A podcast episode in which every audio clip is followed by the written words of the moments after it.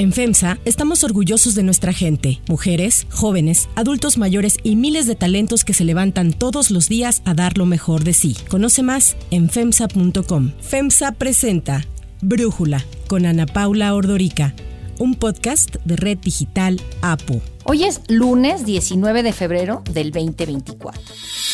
O sea que nos vino esto como anillo al dedo para afianzar el propósito de la transformación. Estas fueron las palabras de Andrés Manuel López Obrador a propósito de la pandemia de COVID, como anillo al dedo. Y es que el presidente ha repetido una y otra vez a lo largo de su sexenio que hemos tenido mucha suerte, aun si de pandemia se trata. Parece realmente incomprensible, pero cualquiera que quiera entender esta visión económica de López Obrador y cómo se enmarca no solo en el momento histórico del México actual, sino ante el escenario geopolítico que ocurre en estos momentos, le quiero recomendar que lea Suerte o Desastre. Las recurrentes contradicciones ideológicas y económicas del presidente, los aciertos y desaciertos en su gobierno, inspiraron la investigación que dio origen a este libro, que aborda las consecuencias económicas de la llamada austeridad republicana, del apoyo incondicional a Pemex y a la Comisión Federal de Electricidad, el utilizar al ejército como un agente económico, la fallida lucha contra la corrupción, la cancelación del aeropuerto en Texcoco, así como la falta de apoyo durante la pandemia, la canalización de recursos a megaproyectos y la aparente suerte del presidente son el centro de suerte o desastre, el azar como modelo económico de AMLO.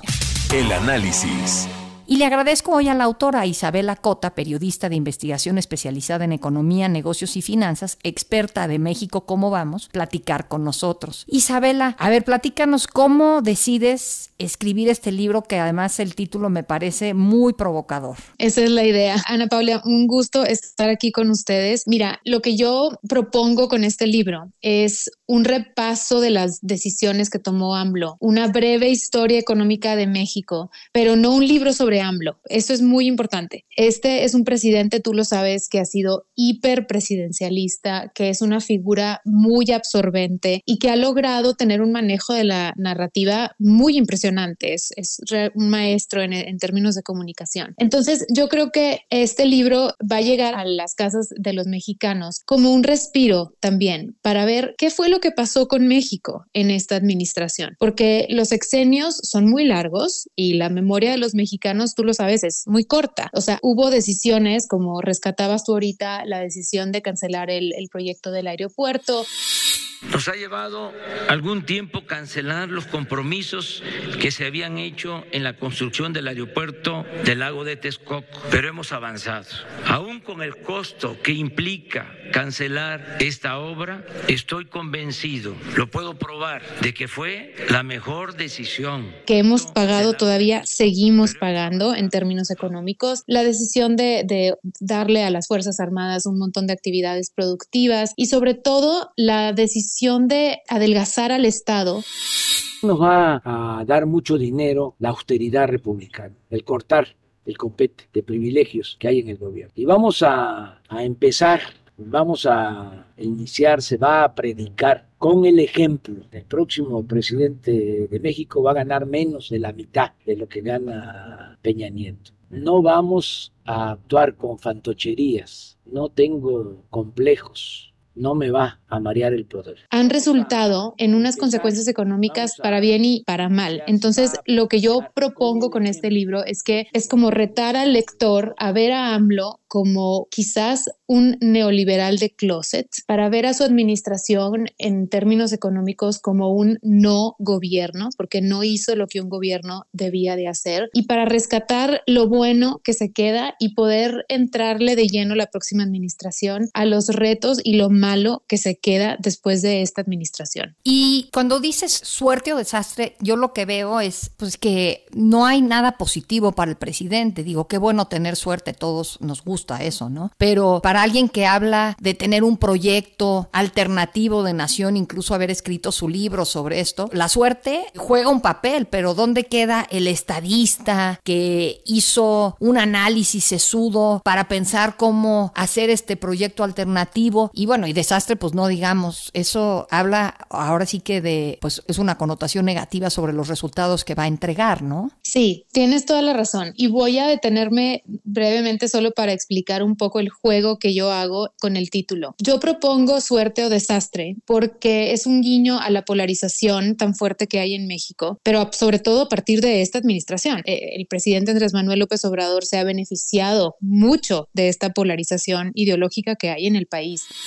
El gobierno era un comité al servicio de una minoría. Esa desigualdad monstruosa pues lleva a la polarización. Pero eso tampoco nos debe de espantar. Es que dicen, hay polarización. Pues sí, sí hay polarización. ¿Cómo no va a haber? Si unos cuantos se han aprovechado y se han robado lo que pertenece a todos. Y yo le digo al lector que, bueno, si amas a AMLO, lee este libro y si lo odias también. Y tú decides si a México le tocó mucha suerte o si de plano dejó la economía hecha un desastre. Pero al final, eh, lo, que, lo que yo explico y lo que yo propongo es que esta fue una administración carente totalmente de una política económica. Las decisiones que tomó el presidente fueron por eh, voluntad propia, por voluntarismo y tuvieron una serie de implicaciones económicas sin que realmente fuera una política económica. Eso no se definió nunca, en ningún momento. Creo que el elemento de la suerte mayoritariamente refiere a dos cosas, que es AMLO llegó al poder cuando el TEMEC ya estaba casi todo renegociado. Le tocó llegar y ejecutar incrementos en el salario mínimo que tuvieron un gran impacto sobre eh, los ingresos de las familias.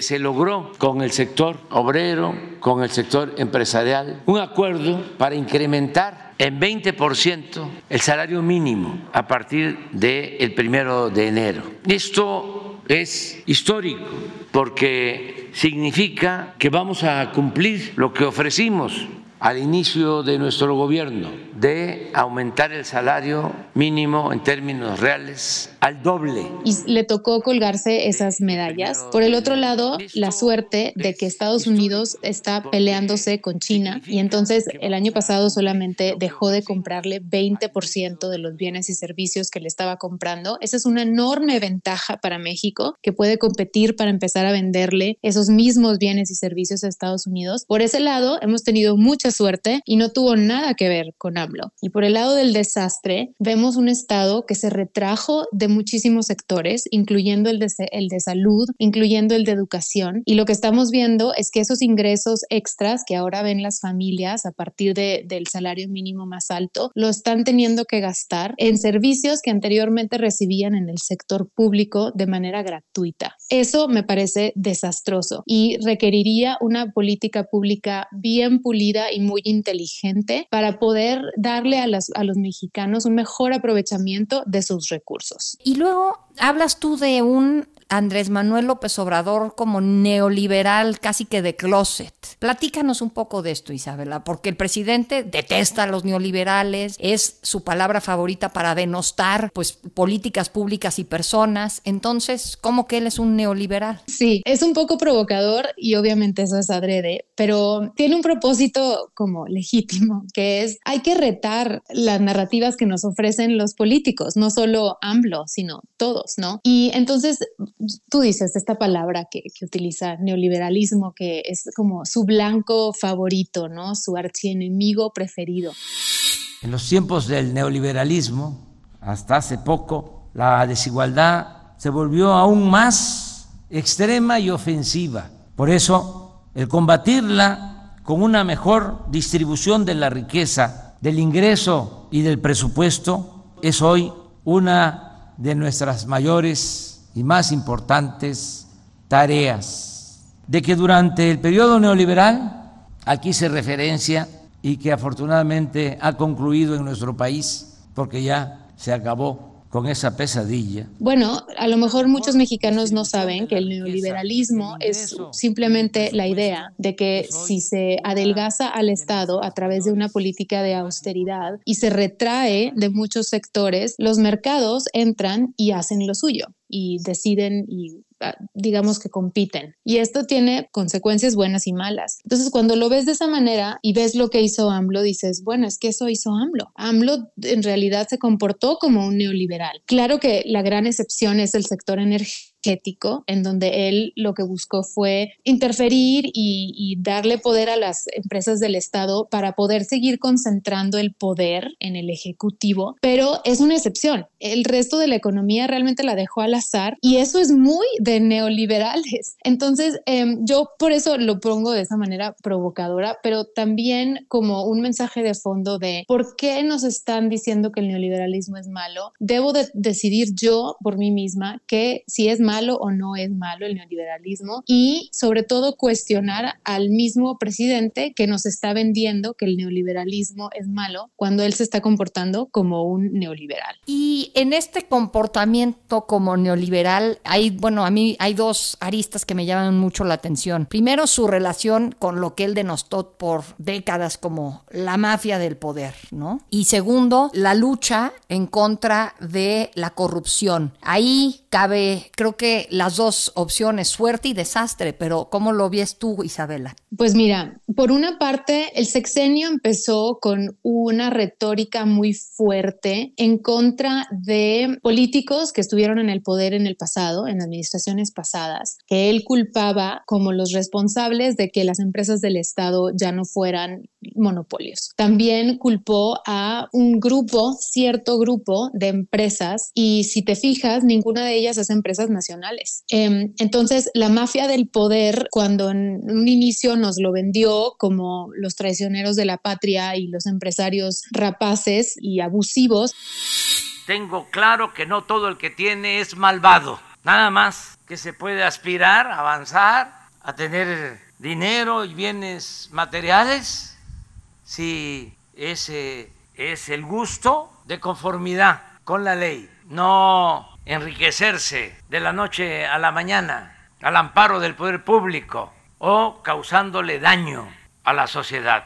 Entonces la tienen difíciles los de la mafia porque ¿cómo le van a hacer si no tenemos precio. Al final no terminó siendo del todo así, más bien como que terminó siendo una mafia que se conforma por extranjeros y algunos políticos que estuvieron en el pasado. Y si tú te fijas en los últimos números de Oxfam, precisamente, lo que ellos demuestran es que los 15 multimillonarios más ricos de México durante el periodo de la pandemia hasta ahora han incrementado sus fortunas en un 30%. Entonces, pues no me digan que tocó los intereses de lo que él llamaba la mafia del poder. Eso por una parte. Por otra parte, yo lo que creo de la corrupción es que AMLO va a pasar a la historia como un presidente que habló de la pobreza desde la pobreza. Y esto sí es muy valioso. Esto es muy importante elegimos a un presidente que no buscó enriquecerse a él mismo y con esto pensamos que nos íbamos a hacer menos corruptos. Pero si tú te pones a ver los escándalos de corrupción o de supuesta corrupción que estallaron durante este sexenio, que tienen que ver con Manuel Bartlett, con Luis Crescencio Sandoval del ejército, con el propio hijo de AMLO,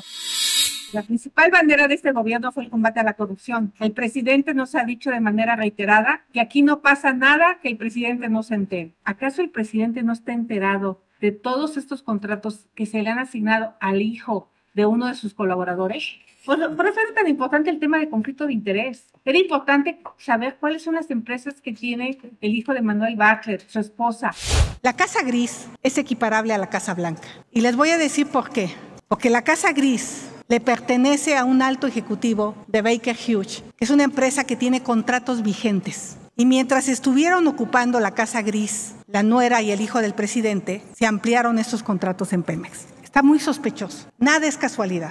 Ahorita ya es un descaro absoluto. Si hacer fuera máscara. Un descaro absoluto. Es increíble. ¿Cómo puede ser, pues, que un secretario de la Defensa Nacional, cómo puede ser que tenga ese conflicto, ¿no? Directamente con un departamento suyo, ¿no? Y que resulta ser que se lo vendió a alguien que lo contrataste a menor precio. ¿Qué te pasa?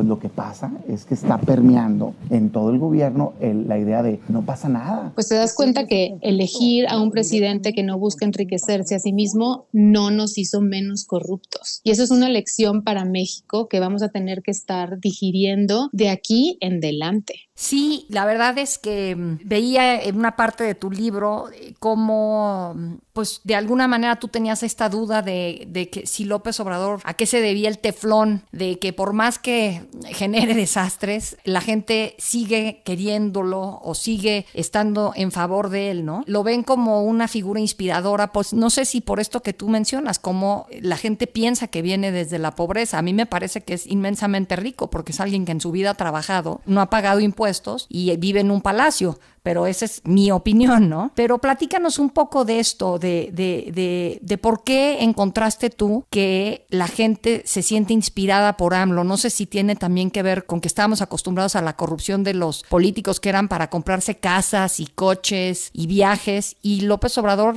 lo que vemos es más bien para comprar poder. Sí, totalmente. Es interesante esto que mencionas de que vive en un palacio y que no ha trabajado en su vida. Yo pongo sobre la mesa la posibilidad de que quizás López Obrador no es que sea pobre o que no sea rico, sino que no sabemos. no sabemos de qué es dueño, no sabemos, o sea, no declara impuestos, no, es más bien un vacío que, más, más que una ausencia de dinero, es un vacío de información, a mi parecer. No me ha interesado nunca el dinero, nunca. Llevo décadas sin tener una cuenta de cheque, no 5, 10 años, no 30, 40. No sé llenar un cheque o una tarjeta de crédito, no sé, no traigo cartera. Quien administra mis ingresos es Beatriz y antes Rocío y me daban para mis gastos para lo elemental. Punto y aparte, yo lo que diría sobre el teflón es que México es un país muy lastimado. O sea, estamos hartos de los vaivenes, los arriba y abajo de los traumas económicos. Estamos hartos de los escándalos de corrupción. Yo creo que el gobierno de Enrique Peña Nieto fue particularmente terrible en el, su historial de corrupción y eso nos hizo enojar muchísimo. Y López Obrador llega como una figura que realmente logra convencer a los mexicanos que es como ellos, por muchas razones. Y esto la verdad es que es muy valioso y va a cambiar la manera en que se hace política en este país por mucho mucho, tiempo. Estamos en tiempos distintos. López Obrador es claramente un líder de nuestros tiempos. Esto no solo está pasando en México, también se están eligiendo liderazgos más extremos en otros países y tiene que ver con esta idea de que se quiere elegir a uno con quien se relaciona directamente, ¿no?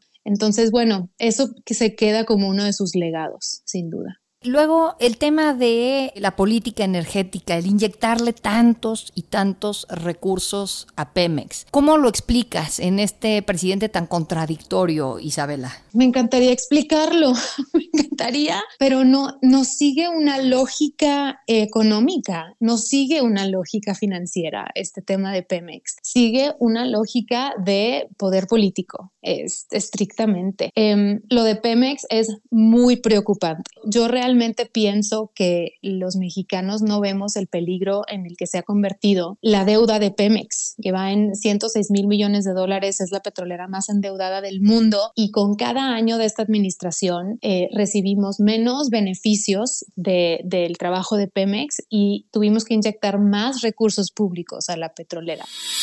Hemos estado apoyando a Pemex, lo vamos a seguir haciendo porque es el rescate de la empresa pública más importante de nuestro país. Es una de las empresas más importantes del mundo. Todos los vencimientos de deudas anteriores se están pagando puntualmente y siempre con el apoyo de la Secretaría de Hacienda. No dejamos a Pemex sin respaldo. Francamente, yo pienso, y esto es quizás especulación, que AMLO tenía esta idea de que llegando al poder él iba a poder resolver los problemas de Pemex y Pemex se iba a convertir en una especie de caja de, flujo para el gobierno. Como añorando lo que ocurría con, el, con el PRI, ¿no? En los 80. Exacto. Y él ignoró no solo el contexto global de los precios del petróleo y de la manera en que está cambiando todo la transición energética, pero también eh, él pensaba que las ineficiencias de Pemex se podían resolver tirándole más dinero a la empresa y así no es. Se requiere de un empresario muy, muy hábil para llegar y decir, a ver, esto es lo que se tiene que hacer con Pemex y algunas de las decisiones no van a ser muy populares y así es como vamos a pagar nuestra deuda. Y él no puso a un empresario de ese nivel al, a cargo de Pemex. No puso a un agrónomo. Sí, exacto, exacto. Entonces, es dolorosísimo decir que Pemex ha convertido en un lastre para México y quizás eso no es 100% cierto ahora, pero sin duda, Ana Paula, ya estamos cerca de eso. La próxima presidenta, sea quien sea que gane, tendrá que tomar una medida drástica con Pemex para poder seguir pagando la deuda sin que nos siga comiendo grandes partes de las finanzas públicas y mucho de eso va a ser por los errores cometidos bajo esta administración. Suena interesantísimo toda tu investigación. Felicidades por este libro Suerte o Desastre, el azar como modelo económico de AMLO. Muchísimas gracias Isabela Cota por platicarnos un poco de este y ahí dejamos lo demás para que los escuchas se queden interesados y lo quieran leer. Muchísimas gracias a ustedes. El libro ya está en todas las librerías y en plataformas, también como audiolibro. Espero que les guste. Antes de continuar, quiero pedirles que en la plataforma que nos escuchen, ya sea Spotify, Apple Podcast, la que sea su favorita, que por favor nos califiquen, de preferencia con cinco estrellas, y que también compartan el podcast y comenten lo que les gusta, lo que no, lo que sienten que le podemos mejorar. Ahí en Spotify hay la posibilidad de comentar. Todo esto es para que podamos seguir creciendo y ofreciendo el podcast para ustedes sin costo. Para cerrar el episodio de hoy, los dejo con música de Motley Crue.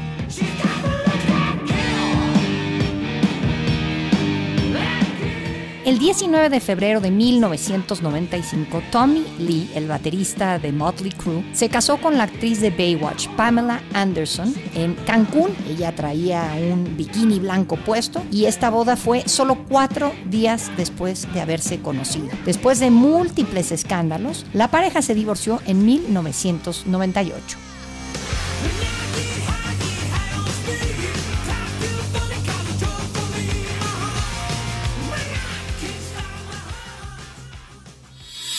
Yo soy Ana Paula Ordorica. Brújula es una producción de Red Digital APO. En la redacción, Ariadna Villalobos. En la coordinación y redacción, Christopher Chimal. Y en la edición, Cristian Soriano. Los esperamos mañana con la información más importante del día. Oxo, Farmacias ISA, Cruz Verde, Oxo Gas, Coca-Cola FEMSA, Invera, Torrey y PTM son algunas de las muchas empresas que crean más de 245 mil empleos tan solo en México y generan valor como parte de FEMSA. FEMSA presentó Brújula con Ana Paula Ordorica, un podcast de Red Digital APO.